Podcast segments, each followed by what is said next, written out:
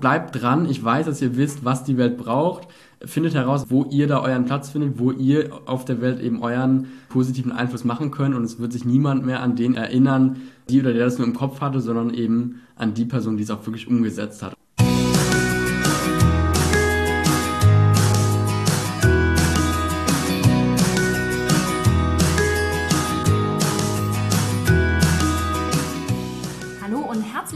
Zu deinem Lieblingspodcast Beautiful Commitment Bewege etwas mit Caro und Steffi. Und wenn du definitiv weißt, dass du anders bist und bereits jeden Tag für deine Werte einstehst, du so gerne die Welt verändern möchtest, für mehr Mitgefühl, Achtung, Respekt und Liebe, aber noch nicht so genau weißt, wie du das Ganze effektiv und mit Leichtigkeit anstellen sollst, dann ist unser Podcast genau der richtige für dich. Und heute starten wir wieder durch mit einem richtig coolen Interview. Er wird wohl der bisher jüngste Gast in der Geschichte unseres Podcasts sein und dabei kennen wir ihn ja schon sehr, sehr lange. Den Schritt, vegan zu werden, beschloss er bereits im Alter von zwölf Jahren und hat sich seitdem nicht nur gegen diverse Stimmen von außen durchgesetzt, sondern sich im Besonderen innerhalb Organisationen für die Rechte der Tiere eingesetzt. Während seines aktiven Einsatzes für die Tiere entstanden bereits diverse Geschäftsideen, wovon er eine direkt im Alter von 14 Jahren umsetzte und den kompletten Erlös seines veganen Krebs-Startups spendete. Mittlerweile verfolgt er weitere Businessideen und ist mit seinen frischen 18 Jahren Unternehmer im Bereich Marketing und Inhaber der Podcast-Agentur An der Alster. Und damit herzlich willkommen bei uns im Podcast, David Heiderich. Yay! Vielen Dank, ich freue mich sehr. Herzlich willkommen. Das David. ist eine Ehre. Schön, dass du da bist. ja, David ist quasi, ähm, den kennen wir schon ewig gefühlt. Ja. Das erste Mal habe ich dich gesehen auf einem Weihnachtsmarkt, auf einem veganen Weihnachtsmarkt in Hamburg. Und da habe ich gesagt, bist du nicht der Junge, der äh, vegan ist und sich total einsetzt? Und dann hast du äh, noch zu mir gesagt, ja, das bin ich. Und dann habe ich, hab ich glaube ich, gesagt, ich glaube, du bist zwölf Jahre alt. Und dann hast du gesagt, ich bin 13. ja, aber mit zwölf habe ich sogar schon Caro kennengelernt. Einen Tick vorher. Hm. Erinnere ich mich noch sehr, sehr gut. Ähm, wir hatten telefoniert und dann im Kontext, dass Caro Straßenaktivismus für die Tiere betrieben hat und ich das auch unbedingt erfahren wollte, wie es ist, haben wir uns kennengelernt. Genau. Und dann zusammen Straßenaktivismus gemacht in Hamburg ähm, innerhalb einer Organisation und dann kam es irgendwann auch du dazu. Ja. Ja, das war echt krass. Also ich muss ja dazu sagen, wir steigen ja jetzt hier schon voll ein in die ganze Story, ne? Aber ich finde es halt so unfassbar bemerkenswert, David, und das weißt du auch, wie, wie krass wir das finden, dass du in dem Alter von zwölf Jahren damals wirklich angefangen hast, dich für den Veganismus einzusetzen. Und das war so außergewöhnlich auch für uns. Wir haben ja mit der Aktionsgruppe damals von der Albert-Schweitzer-Stiftung halt mit ganz vielen Leuten zusammengearbeitet. Und wir hatten ja wirklich von bis. Und damals habe ich immer gesagt, so von 20 bis 70, sage ich mal, alles dabei. Und auf einmal mussten wir das halt nach unten ausweiten und gesagt, von 12 bis 70 haben wir Aktivisten bei uns. Und es war so krass damals und für mich tatsächlich persönlich auch super motivierend, weil ich gedacht habe, so, boah geil, die Jugend heutzutage, ne? das wird was. Der Planet äh, ist doch nicht verloren.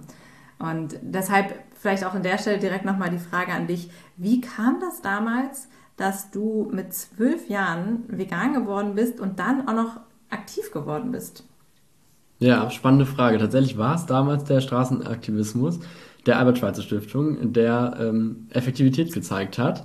Und zwar durch einen Stand der Albert-Schweitzer-Stiftung ist die Broschüre von denen bei uns im Hause gelandet, die so mitgedrückt wurde. Und dann habe ich die zu Hause mal angelesen und bin direkt hängen geblieben. Direkt hängen geblieben in der Story von einem Huhn war das, glaube ich, was aufgewachsen ist in einer riesigen Halle ähm, zwischen allen anderen Hühnern. Ähm, ist ja eine Vielzahl und dann kurz vorm Schreddern sozusagen war. Und dann ging es direkt darum, okay, für den Konsum von Eiern zum Beispiel werden die Hälfte der Hühner, also alle männlichen Küken, schreddert. Und dann die nächste Seite ging direkt um eine Kuh äh, und auf der anderen Seite handelte es sich dann um Schweine und um Fleischkonsum.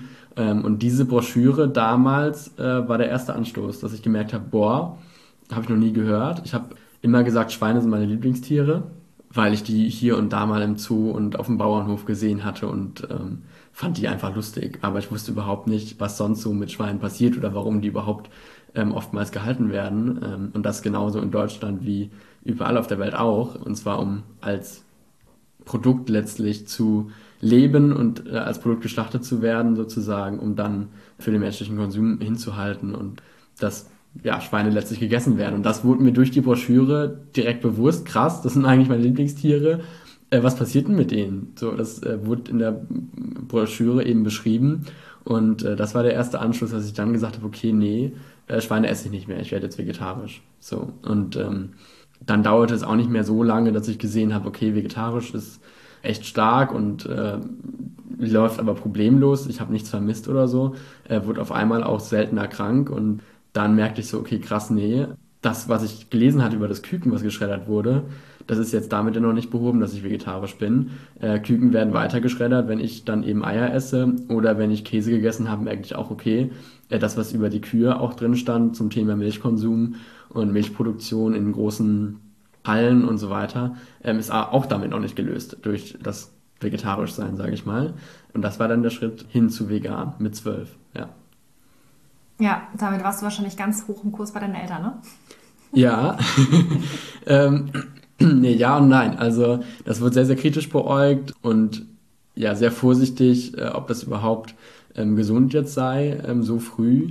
Und dann hatten wir recherchiert sozusagen als Familie äh, viele Pro- und Kontrapunkte gefunden. Ich habe es weiter durchgezogen. Wir haben ähm, uns insofern informiert, als dass dann klar war, okay, ähm, auf Vitamin B12 beispielsweise muss geachtet werden. Seitdem habe ich auch regelmäßig Blutbilder machen lassen und äh, mit dem ersten Blutbild und das ist seitdem allhalbjährlich äh, gleichbleibend wurde einfach festgestellt, okay, es hat jetzt gar keinen Einfluss auf meine Gesundheit gehabt, sondern eher positiv. Wie gesagt, ich wurde dann weniger krank und äh, die Blutbilder haben gezeigt, okay, es hat mir nichts gefehlt und ähm, ja, aber zunächst hast du recht, war es erstmal eine Frage, boah, geht das überhaupt? Kann, kann der das überhaupt machen jetzt mit zwölf? Ja. Mhm. Ich habe dich ja dann wirklich auch erlebt auf, den, auf diesen ganzen Veranstaltungen, auf diesen Organisationstreffen und so. Und ich dachte immer, du wärst so jemand, der so mitgebracht wird. Also du bist der Sohn von irgendjemandem. Und dann habe ich ja viel später mitbekommen, so nee, der ist ganz alleine hier. Und dann war ich total fasziniert von dir. Und wir kommen ja aus der gleichen Ecke. Und hast du zu mir gesagt, Steffi, du bist mit dem Auto da, kannst du mich mitnehmen? Immer schon praktisch irgendwie gedacht. Und ich so, ja, kein Problem. dann haben wir ja das erste Mal immer so ein bisschen Zeit miteinander verbracht im Auto und dann habe ich dich ja auch immer ausgefragt, weil ich so fasziniert von dir war, dass du das so alleine durchgezogen hast. Und ich äh, im Gegenzug total lange noch gebraucht habe, um überhaupt von Käse wegzukommen und äh, hatte ja eigentlich relativ, ich sag mal, im Verhältnis jetzt zu dir wenig Widerstand innerhalb der Familie, weil ich ja natürlich schon alleine gelebt habe und alles. Und ähm, das war echt total spannend. Und da hast du mir im Auto immer schon ganz viele Sachen erzählt von Zukunftsplänen und was du machen möchtest. Und ähm, das war immer total spannend. Und da ist richtig so eine, ja, eine ganz besondere und andere Freundschaft auch entstanden, sodass wir da ja einfach noch viel, viel intensiver so zusammengearbeitet haben, bis du dann ja auch zum Schluss noch bei Hand in Hand mitgewirkt hattest die große, ja, war das ein Tierrechtsdemo, kann man sagen, Demo? Ja, in Hamburg, ja. nochmal um die Alster, ne? Event. Ja. Tierrechtsevent, würde man sagen, ne? Ja. Ja, das war ähm, total spannend. Also ich glaube, der, der Werdegang von dir ist wirklich ähm, bemerkenswert, muss man echt so sagen. Und äh, vielleicht können wir auch noch mal dahin bringen. Du bist ja jetzt Unternehmer und hast ja ganz viel umgesetzt, so. Ähm, das ist ja auch total, total spannend, weil wenn wir dich mal jetzt mal kurz in die, in die Gegenwart springen, ja, wie es jetzt heute ist. Also magst du uns mal mitnehmen, weil du bist 18 jetzt, das heißt, du bist jetzt seit sechs Jahren vegan, hast das durchgezogen, bist jetzt selber aktiv geworden, aber auch vor allen Dingen auch unternehmerisch, businesstechnisch. Und wie sieht so dein Alltag aus? Weil wir haben jetzt eben gehört, auch in der Anmoderation, du hast ein eigenes Unternehmen. Wie, wie läuft das? Wie machst du das? Und, und wie, wie kam das? Und woher kommt diese, dieser Antrieb? Ganz viele Fragen da. Das ist jetzt ja vor allem ein krasser Sprung tatsächlich ähm, in die Gegenwart. Genau. Also wie sieht mein Alltag aus? Mein Alltag sieht so aus, als dass ich täglich arbeite, viel arbeite, ähm, an, am eigenen Unternehmen, an den eigenen ähm, Ideen, Zielen und eben das Daily Business, so das tägliche Doing, was zu tun ist. Das setze ich um in Hamburg, dann vor Ort. Ich fahre früh in die Stadt, arbeite dann von früh an bis spät und zwischendurch, ähm, wurde noch gar nicht erwähnt, besuche ich dann teilweise nochmal die Schule. also. Da war ja was. Genau. genau, also ich nehme das, ich nehme tatsächlich dann am Unterricht auch teil und nehme den wahr und werde also immer zwischendurch wieder zurück auf die Schulbank ähm, gesetzt und ja, nehme also auch an einem äh, normalen schulischen Leben teil, wie äh, alle anderen äh, in meiner Alters, in meiner Altersklasse und auf meiner äh, Klassenstufe und so weiter. Was eine bunte Mischung bringt aus, also auch, um, auch vom Umfeld her, aus all den Leuten, die eben schulisch mit mir befreundet sind und mit denen ich eben lerne und Klausuren schreibe und so weiter. Und dann eben den Leuten, mit denen ich im Business-Kontext zu tun habe. Und darüber hinaus nochmal eine andere Gruppe, das sind dann Freunde, die mit mir durch dick und dünn gehen sozusagen. Aber unter der Woche, Montag bis Freitag, ähm, ist arbeitslastig. Von morgens um, ich sag mal, sieben bis abends um sechs, sechs sieben, acht Uhr unterschiedlich. Und ein Wechsel zwischen meiner Arbeit in der Agentur und dann eben meiner Arbeit in der Schule, in der Schullaufbahn, sag ich mal so. Ja. Und dann hast du noch einen Hund, ne? Das managst du dann auch noch nebenbei. Genau, dann habe ich noch einen Hund. ja. Ja, der ist dann auch mit im Büro, die Milo, ne? Genau, die ist teilweise mit im Büro und an manchen Tagen auch nicht. Ja. ja. Ja, das ist schon irre. Wie ist denn das so? Ähm, also, ich sag mal so, die, die, die Hamburger Tierrechter-Szene, die kennen dich ja schon eigentlich. Ne? Ja. Wie ist das so mit deinen Mitschülern oder ja, sonst Leuten, die dich, die dich vielleicht auch nicht so kennen, die dir so begegnen? Sind die ähm, überrascht, wenn du mal so auspackst, was du so alles du treibst? Die sind es mittlerweile gewohnt, zumindest die, die mir nahestehen. Für die war das, oder ist es mittlerweile normal. Ja, und trotzdem, also grundsätzlich ja, Überraschung, klar. Einige wussten es gar nicht, dass ich noch dann nach der Schule nicht nach Hause fahre, sondern erstmal ins Büro und arbeite. Das zerrt auch ganz schön äh, an den eigenen Kräften und können sich viele so gar nicht vorstellen. Aber es wird mittlerweile einfach als Realität auch sozusagen dargestellt. Oder ist, ist es so. Ne? Und das kennen sie und wissen sie und äh, finden auch viele sehr, sehr, sehr, sehr gut und unterstützen mich da. Ja. Mhm. Ich habe noch zwei Fragen. Also zum einen, was treibt dich denn an, dass du aber trotzdem sagst, nach der Schule, so, ihr könnt jetzt ja hier Party machen gehen oder was auch immer man so treibt in dem Alter. Ähm, ich gehe aber ins Büro und ich ziehe durch und ich kümmere mich um meine Klienten.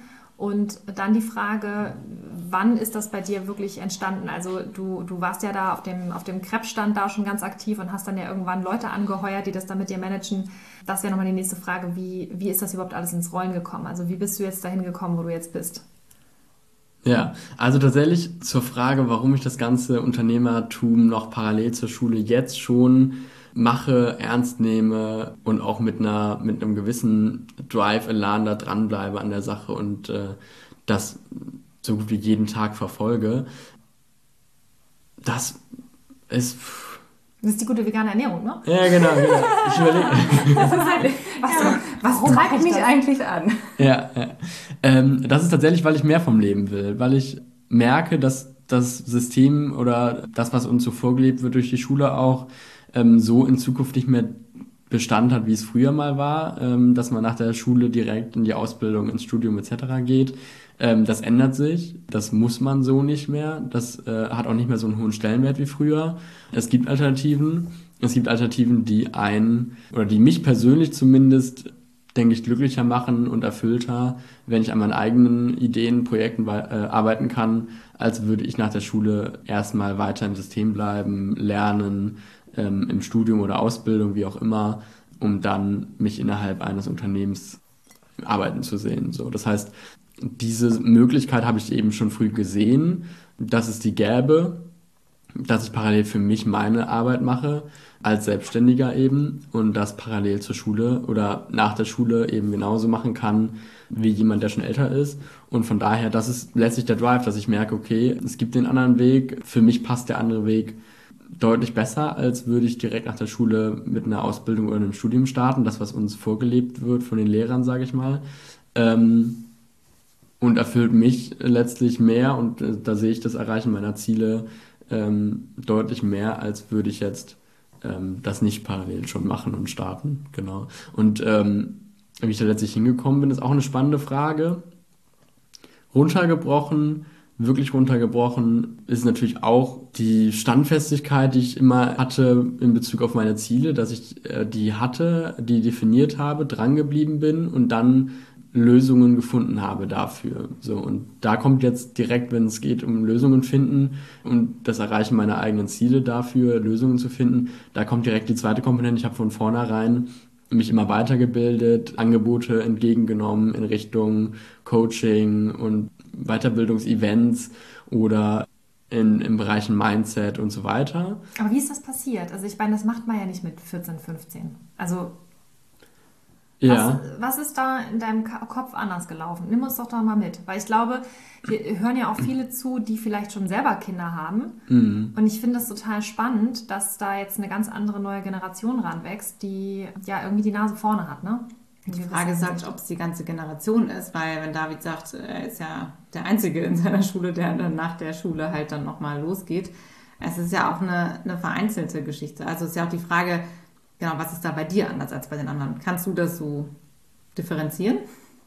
Kann ich tatsächlich so nicht. Nee. Also es ist eine spannende Frage. Ich verstehe auch den Gedanken dahinter. Wie es letztlich losging, war auch Input von außen, tatsächlich auch von dir, Steffi, damals, die dann ein gewisses Potenzial gesehen hat und mir dann äh, Menschen empfohlen hat und eine Art von Content empfohlen hat. Äh, du Mensch, hör dir doch das mal an oder beschäftige dich doch mal mit den und den Themen.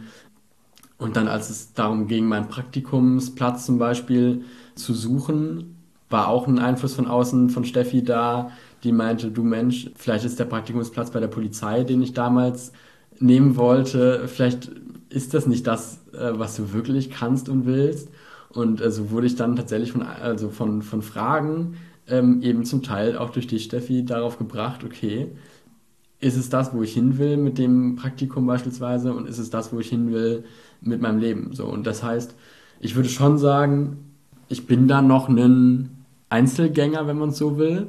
Nicht komplett. Es gibt genug Leute, die auch jetzt schon in dem Alter arbeiten, sich selbstständig gemacht haben, etc. Ähm, und trotzdem würde ich das nicht auf die ganze Generation münzen. Ja.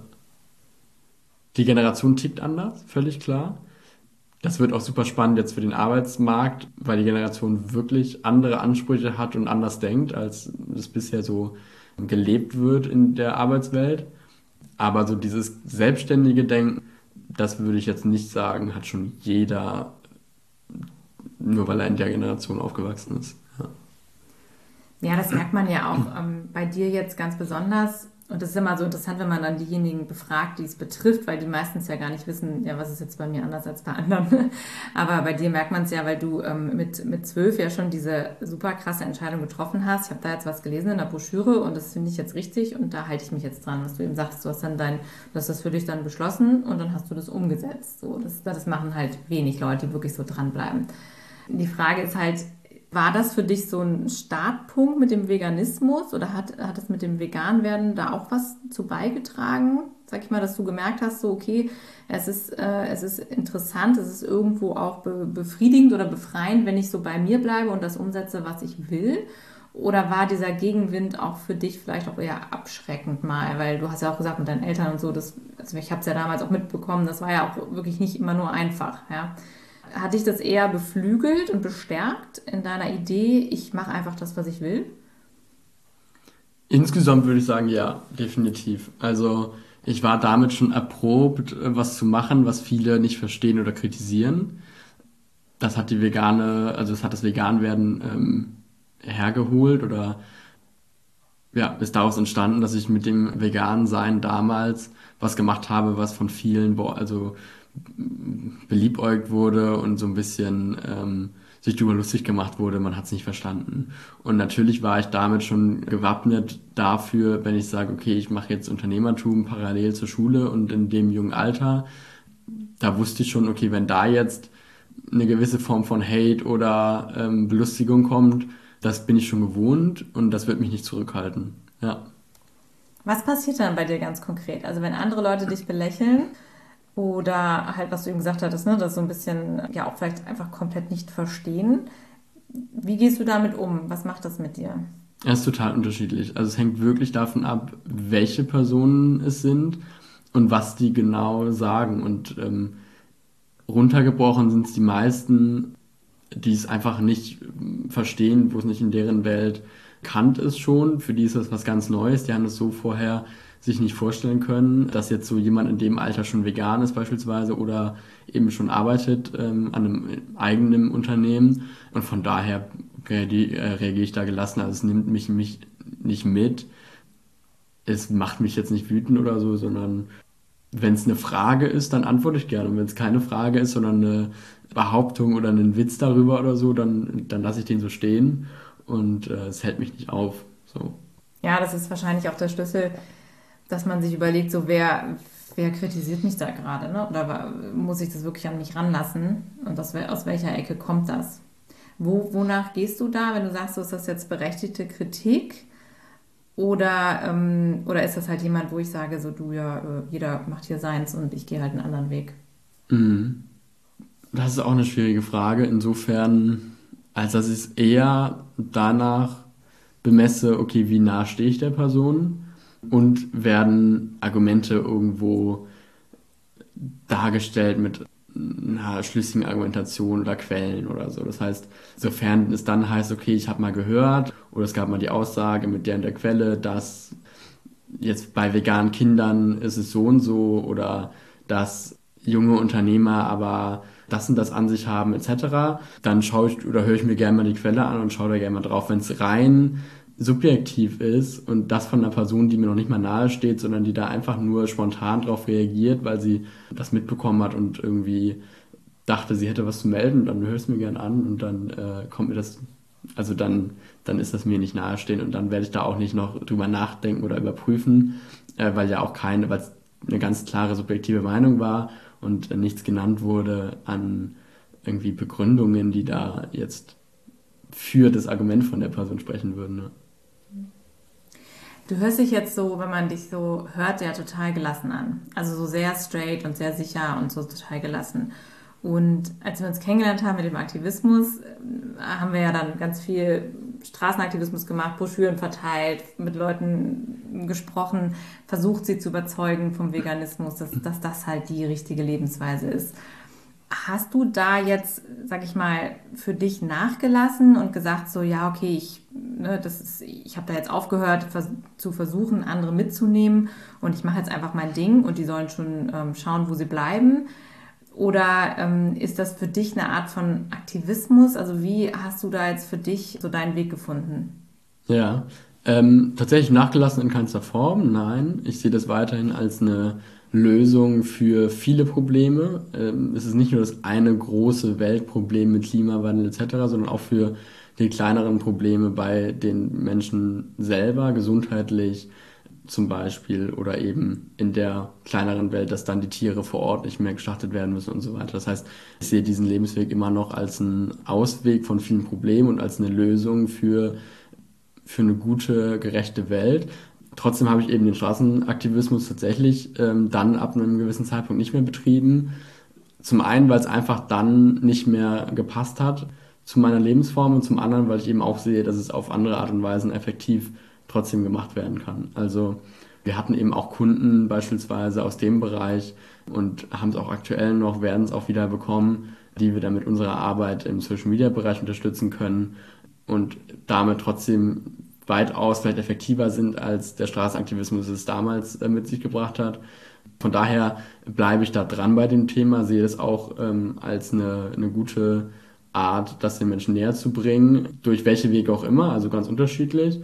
Und dennoch habe ich auch gemerkt, okay, äh, manchmal ist es auch das Zeit geben und Zeit lassen und einmal einen Anstoß gegeben zu haben damals, was dann gebracht hat, dass es ein paar Monate oder Jahre später dazu geführt hat, dass die Person dann beispielsweise vegan wurde oder jetzt auch überlegt, sich selbstständig machen, zu, zu machen etc. Das heißt, äh, das hat mir auch gezeigt, dass krasse dranbleiben bringt es nicht immer, sondern manchmal ist es ein Impuls und ein Jahr später nochmal ein Impuls und dann braucht es noch einen dritten Impuls, ob wir jetzt von mir oder jemand anderem Außenstehenden oder vielleicht wird auch jemand im inneren Kreis dann oder im, im näheren Kreis nochmal bringt einen Impuls rein und das bringt es dann am Ende. Ne? Das heißt, es gibt ja unterschiedliche Wege, ähm, die letztlich dazu geführt haben, dass auch jetzt mittlerweile Leute in meinem Umfeld ähm, vegan geworden sind, beispielsweise, bei denen ich es vorher nie gedacht hatte.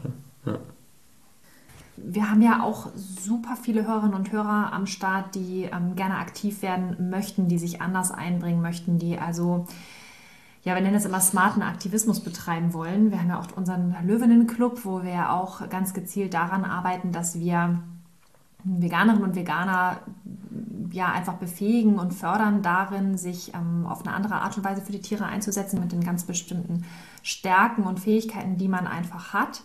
damit es einfach auch leicht ist. Es, es darf Spaß machen, es darf leicht sein und vor allen Dingen, was auch total wichtig für uns ist, ist dadurch, dass es ja ein langer Prozess ist, ja, dass wir die Möglichkeit haben, damit auch ähm, finanziell über die Runden zu kommen. Also sprich, dass man das zum Beispiel auch in einen Business-Kontext bringt, dass man ähm, den Aktivismus in sein, in sein Business mit integriert oder aus dem Aktivismus ein Business macht, um letztendlich sich den ganzen Tag für die Tiere einsetzen zu können oder um in, in seiner Art und Weise ja einfach länger äh, diese Unternehmung fortführen zu können.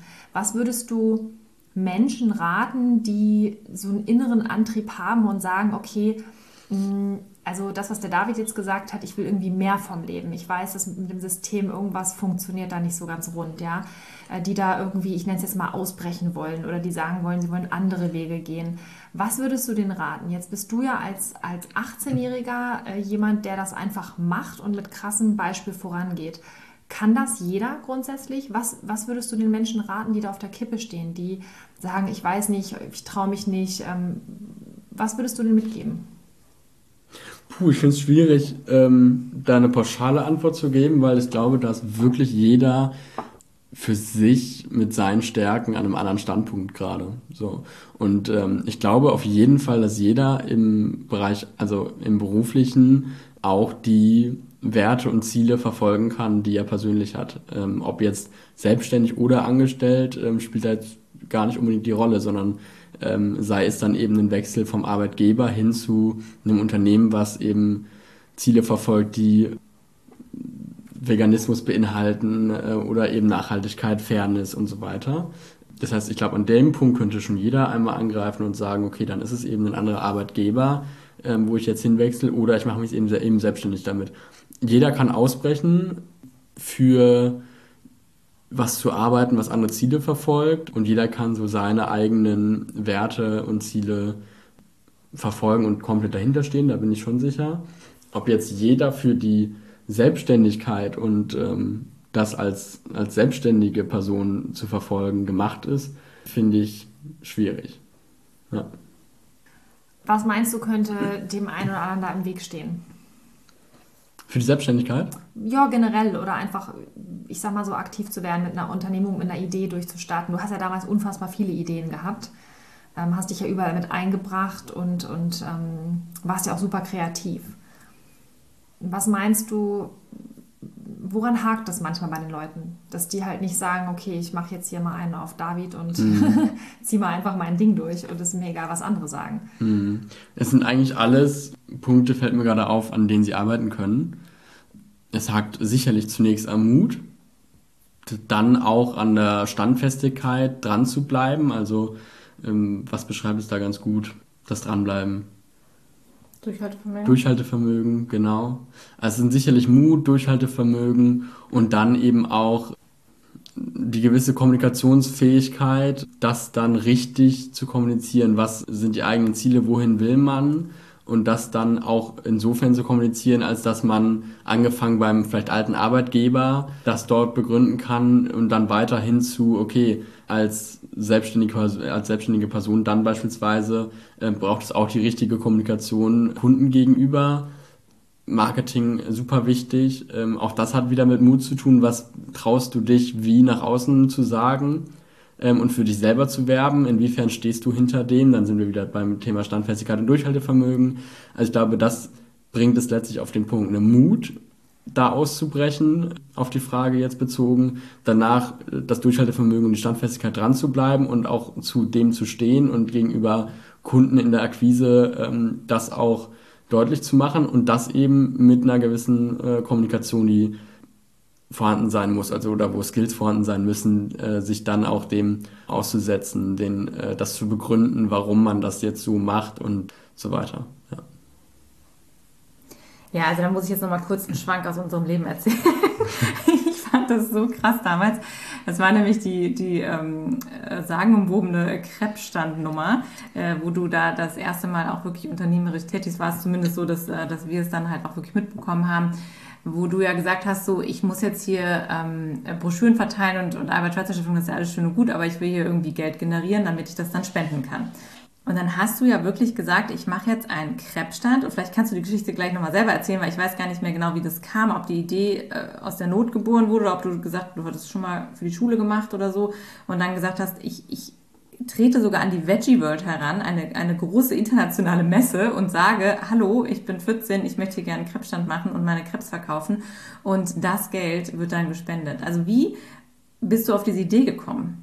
Und weil das damals, ich fand das so geil, weil du warst dann so, ja, dann muss ich halt hier mir so, so, so Herdplatten kaufen und dann brauche ich noch irgendwie einen äh, Kühlschrank oder noch irgendwas, was du gesagt hast, was du brauchtest oder und dann, dann haben wir das gerade gekauft so, ne? Und das war, das war unfassbar. Da wurden welcher... Mitarbeiter rekrutiert? Ja, da wurden alle mit, eingeteilt. Genau, wir, ich, wir waren haben auch mitgeholfen. Ich weiß noch, ich stand dann auf einmal auch hinterm Krebsstand. Ich habe gegessen, die waren gut.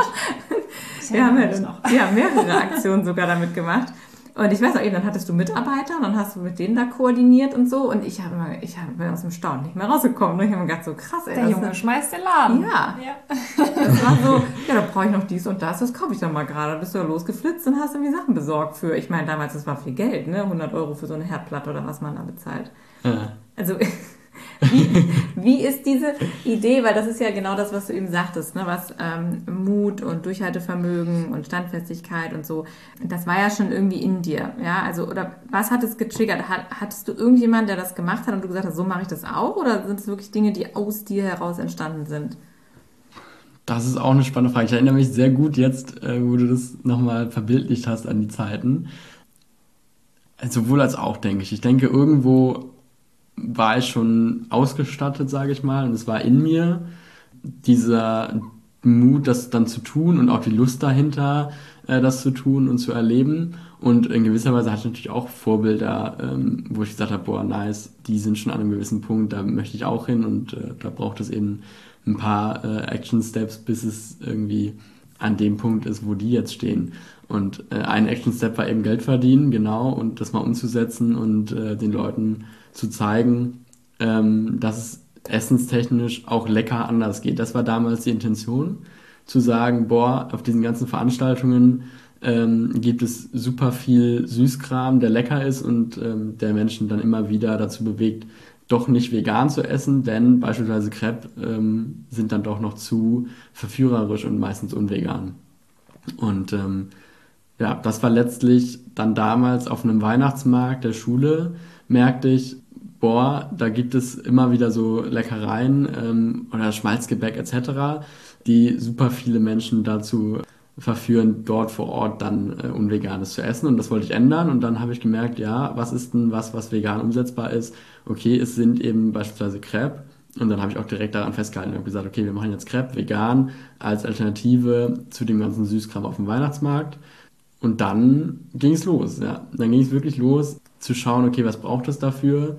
Ähm, und dann habe ich Unterstützung bekommen und wusste eben auch, das dann wertzuschätzen und äh, so zu kommunizieren, dass es eben auch lief. Das heißt, äh, wie du schon gesagt hast, dann hatte ich Leute, die vor Ort äh, mitgebacken haben, mit die Crepe gemacht haben, mitverkauft haben ähm, und letzte dafür gesorgt haben, dass wir eben eine gute Summe spenden konnten am Ende. Ja. Ja, ist geil. Du hast dann gesagt, okay, das gibt's nicht, also mache ich selber. Ja. Richtig cool. gut. Ja, ja richtig gut. Ja, das ist halt auch der Punkt, ne? genau zu gucken, okay, wo, was hilft auch wirklich aktivistisch, ne? Also da dann, dann zu schauen, wo ist dann eine, eine Marktlücke in dem Sinn, ne? Und was ich halt auch toll finde, ist, dass du ja damals schon direkt gesagt hast, okay, wenn wir was verändern wollen, es geht auch nicht ohne Geld, ne? Also es funktioniert dann halt auch nur, wenn ja eine Summe X zusammenkommt, um dann auch wirklich was bewegen zu können, zum Beispiel um das zu spenden jetzt für die Albert-Schweitzer Stiftung oder einen Lebenshof oder an irgendein anderes Projekt. Also es ist auf jeden Fall sehr, sehr beeindruckend, wenn man so guckt, was du alles äh, in, ja, mit deinen jungen Jahren schon so gemacht hast und umgesetzt hast und welche Fähigkeiten du, was du auch gerade gesagt hast, ja auch entwickelt hast. Ne? Das ist ja auch etwas, wo du jetzt gerade Kommunikationsfähigkeit hast du gesagt, da hast du ja auch an dir gearbeitet und hast dann äh, selber auch ähm, für dich da die Motivation gefunden, das wirklich professionell anzugehen und zu sagen, ich mache das jetzt richtig und ich mache das ernst. Und da können sich ganz, ganz viele Menschen echt nochmal eine Scheibe von abschneiden, finde ich. Es ist sehr beeindruckend. ja. Ähm, für alle, die jetzt zuhören und selber vielleicht sogar schon an den Start gegangen sind, irgendwie eine konkrete Idee haben und schon vielleicht am Machen sind. Wie könnte man sich jetzt mit dir in Verbindung setzen oder beziehungsweise was würdest du konkret sozusagen mit rausgeben? Welche Dienstleistung könntest du anbieten, um genau solche Leute gezielt zu unterstützen? Also was ist das, was du jetzt mit deinem Unternehmen konkret anbietest? Ja, also tatsächlich kann ich mich sehr mit all denen identifizieren. Ich stand ja an einem sehr gleichen Punkt damals und auch also auch irgendwo immer noch. Also jeder macht ja weiter, hat noch weitere Ziele, weitere Ideen und sobald ich jetzt eine neue Idee angehen würde, wäre ich an dem gleichen Punkt. Ich wäre auch vegan mit einer neuen Idee sicherlich outside the box und muss die irgendwie an den Gang bringen und unter die Leute bringen und Kunden gewinnen und so weiter. Und äh, von daher supporte ich da super, super gerne all diejenigen, die eben an dem Punkt stehen und das konkret eben in dem Bereich Dienstleistung nach außen bringen und das eben medial. Also nicht vor Ort hier offline, das erreicht sicherlich auch viele. Ähm, ich persönlich als Vertreter ja dann der Generation Z schaue eben, okay, wie bringen wir die Dienstleistung, das Angebot von Personen oder eben Firmen nach außen durch Kanäle wie beispielsweise Podcasting. Da haben wir uns spezialisiert drauf.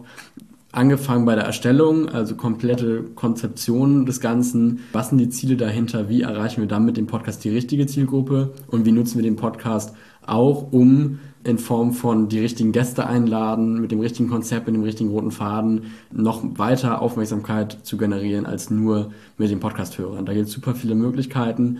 Äh, wir erarbeiten vieles eben dann aus zusammen am Konzept und schauen, okay, beim Podcast angefangen, wie setzen wir den auf und alle Arbeit, die sozusagen anfällt, wird direkt dann for you übernommen. Und dann, darüber hinaus, äh, kann eben auch geschaut werden, ist es nicht nur der Podcast, sondern sind es auch andere Social Media Kanäle, die gängig sind, wie Instagram und Facebook und LinkedIn auch super wichtig. YouTube teilweise. Es hängt immer davon ab, was angeboten wird. Nicht für alle ähm, sind alle Plattformen relevant. Und man muss immer neu schauen, wo sind die Zielgruppen für äh, das eigene Angebot. Da spielen auch Ads mittlerweile eine große Rolle. Es wird alles monetarisiert. Auch beim Podcast ist das Thema Monetarisierung groß. Da schauen wir auch immer genau drauf, ob wir dann eben Partner finden mit dem Podcast, damit der sich reinvestiert und so weiter. Das heißt, es kann sich gerne jeder an mich wenden, die oder der gerne starten möchte mit einer neuen Idee und dann eben mit der eigenen Idee oder mit dem eigenen Angebot eben auch an Menschen herantreten möchte online, dass das sichtbar wird. Und zu erreichen bin ich dann recht easy per E-Mail beispielsweise unter kontakt.davidheiderich.com. Genau, und sonst auch unter der Podcast-Agentur an der Alster zu finden. Auch auf Social Media dann als David Heiderich beispielsweise. Ja, aber zunächst, bevor es losgeht, ist es eben auch wichtig, dass genau die Fähigkeiten ausgeprägt sind, erlernt werden. Das war eben auch das, was ich angesprochen hatte, Weiterbildung und so weiter. Und da habt ihr ja auch was anzubieten. Das stimmt. das ist unsere Abteilung. ja, super. Ja, also vielen, vielen Dank auf jeden Fall. Wir packen das alles in die Show Notes, dass wir da ähm, dich auch entsprechend verlinken und dann kann man sich einfach konkret direkt an dich wenden. Das ist super cool. Ähm, ja, da war auf jeden Fall eine ganze Menge dabei. Also es ist äh, wirklich erstaunlich, ganz, ganz beachtlich. Jetzt stehen wir dir natürlich sehr nahe, aber wir betrachten das natürlich auch immer objektiv und sind wirklich äh, beeindruckt einfach von all dem, was du bis jetzt so auf die Beine gestellt hast und ähm, ja, was du so bewegst, auch für andere Menschen und vor allen Dingen auch, äh, wir wissen ja jetzt auch so, ne, das ist ja krass, was du da für tolle Kooperationen hast und, und welche Menschen sich da an dich wenden. Das ist wirklich der Wahnsinn. Und äh, wir wünschen dir natürlich auf deinem Weg da noch unfassbar viel Erfolg und ähm, wir haben auch schon mal gesagt, also irgendwann werden wir dich dann nochmal auf, entweder auf einer riesen Bühne sehen oder was auch immer da noch alles kommt, Multi-Unternehmer dann irgendwann mal, also da, da wird noch einiges kommen, denke ich mal. Vielen Dank, es war mir eine Ehre und das ist auch äh, hervorgerufen durch euch tatsächlich und durch den Einfluss vom Umfeld. Da haben wir gar nicht viel drüber gesprochen, wie viel doch auch das Umfeld, das Umfeld ja. ähm, da macht. Das ist auch ein super wichtiger Punkt. Also diesen Faktor Umfeld, der wurde durch euch sehr, sehr stark auch erweitert und ähm, auch das beeinflusst mich persönlich sehr. Ne? Und da habe ich also euch auch viel zu verdanken. Ja, vielen Dank. ja, es war also uns natürlich eine Freude und äh, dich jetzt bis hierhin zu begleiten sozusagen und dich jetzt hier heute auch endlich bei uns zu haben. Und noch weiter bitte. Ja, natürlich, genau. Wir, wir freuen uns mega auf all das, was noch äh, kommt. Und du hast gerade das schöne Stichwort Umfeld gesagt. Das ist ja auch etwas, was für uns halt auch total wichtig ist, was wir immer wieder sehen, was in der veganen Bewegungen, aber auch generell im Leben, wenn man bestimmte Vorhaben hat, eben wie wichtig das ist. Ja? Und das ist ja auch für uns der Grund gewesen, warum wir zum Beispiel den, den Löwen-Club dann ins Leben gerufen haben, weil wir gesagt haben, wir wollen ein Umfeld schaffen, äh, wo eben ganz viele Menschen drin sind, die sich, ja, die sich gegenseitig inspirieren, motivieren, die wirklich äh, den Drive haben, auch nach vorne zu gehen und das umzusetzen, was sie sich vorstellen, ja, und die wirklich dann halt auch sagen, ich, äh, ich ziehe hier durch, ja, und wir merken halt eben auch, was du eben gesagt hast, wie wie viel leichter das ist und wie viel einfacher das ist, wenn man halt eben Menschen hat, die mitziehen. Ja, dass man das halt nicht alleine machen muss. Das, du hast es ja vorhin auch nochmal erwähnt mit dem Krebsstand und so. Dann hatte ich da Menschen, wo ich wusste auf einmal, die helfen mir. Ne? Und das ist halt so schön, wenn man dann auf einmal so eine Community hat. Und äh, wir merken das immer wieder, wie, wie viel Aufwind das gibt und dass es auch mal durch, durch schwere Zeiten durchhilft. Und das ist jetzt auch mit unserem Löwenclub ja für uns auch das, was wir jetzt ja weiter in die Welt hinausbringen wollen, wo wir hoffen, dass wir noch ganz viele ja, Davids kreieren können, beziehungsweise halt einfach Menschen, die genauso wie du halt so zielstrebig losgehen. Und du bist ja sicherlich in deinem Alter jetzt schon etwas ganz Besonderes, aber das kann man in jedem Alter machen. Ja, das kann man in jedem Alter machen und es ist nie zu spät. Also, wenn das für dich relevant ist, Caro hat jetzt gerade schon ganz viel dazu erzählt, Löwen Club, ähm, geh einfach auf unsere Website beautifulcommitment.de unter dem Reiter für mich findest du alle Informationen. Ansonsten schreib uns gerne eine direkte Nachricht, gar kein Problem, kostenloses Erstgespräch. Wir tauschen uns dann einfach mal aus und wir freuen uns total, wenn du ähm, mit uns im Austausch bist, wenn du dabei bist, wenn du deine PS auf die Straße kriegst. Wir danken dir fürs Zuhören heute. Wenn dir die Folge gefallen hat, teile sie unbedingt. Ja, wir freuen uns auch immer über eine Rezension auf iTunes. Unbedingt, dass wir ganz, ganz viele Menschen noch erreichen möchten. Und wir verabschieden uns jetzt. Bis nächste Woche. Und das letzte Wort hat wie immer unser Gast, David. Ja, ich kann nur sagen, bleibt dran. Ich weiß, dass ihr wisst, was die Welt braucht findet heraus, wo ihr da euren Platz findet, wo ihr auf der Welt eben euren positiven Einfluss machen könnt und es wird sich niemand mehr an den erinnern, die oder der das nur im Kopf hatte, sondern eben an die Person, die es auch wirklich umgesetzt hat. Und da wendet euch auch an die Mädels, um das nach draußen zu bringen, um die Welt zu verändern.